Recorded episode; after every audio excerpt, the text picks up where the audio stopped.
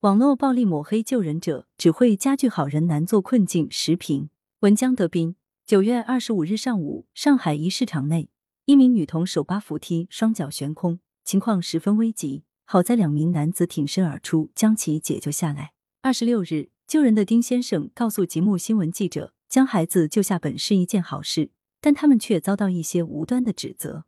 有人说我救人的速度慢了，还有人说我救小女孩时手放的位置不对。九月二十六日，极目新闻救人速度慢了，手放的位置不对。触碰小女孩私密处了，诸如此类的键盘侠评论，貌似无比正确。可如果都听键盘侠的指导，救人者恐怕就要手忙脚乱，不知如何是好了。能否顺利把人救上来，也未可知。这些键盘侠指指点点，是鸡蛋里挑骨头，以极其严苛的道德标准审视见义勇为者的一言一行，看似在主持正义，其实是在搅乱网络舆论，混淆网友视听。众所周知。在以救人为第一要素的前提下，如何快速、安全的将人救下来，才是最关键的问题。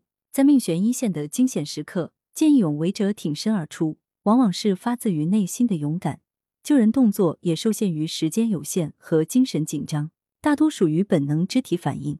如果完整的看救人视频，见义勇为者并不存在恶意行为，尽管反应慢一些，手摸到臀部了，但都不是主观因素。而是在紧急情况下的无意之举，并未影响到救人行为。键盘侠用放大镜一帧一帧的仔细看视频内容，怎么样都可以挑出一些瑕疵来。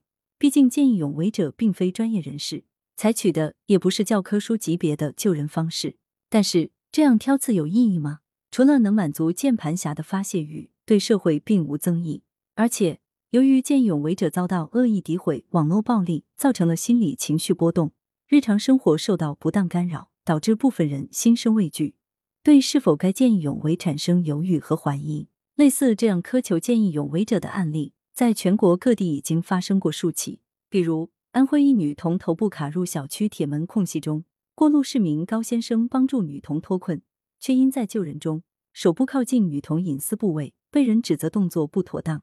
广西一辆商务车发生事故后，车门锁死。三人被困车内，过路司机救出二人，一人不幸遇难。参与救援的司机都不同程度的被网暴。显然，如此苛求见义勇为者，在网络上已形成了一股不良风气，社会影响极为恶劣。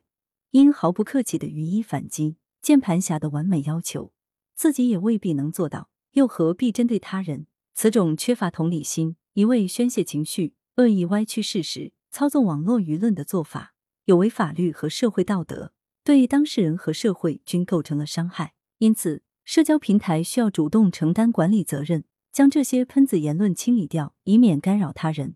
对于此类恶意重伤见义勇为者的行为，监管部门亦可主动出击，依法严厉打击，倡导网友理性发言，营建健康有序的网络环境。羊城晚报时评投稿邮箱：wbspycwb 点 com。来源：羊城晚报羊城派。图片：网络视频截图。责编：付明图，江雪源校对：彭继业。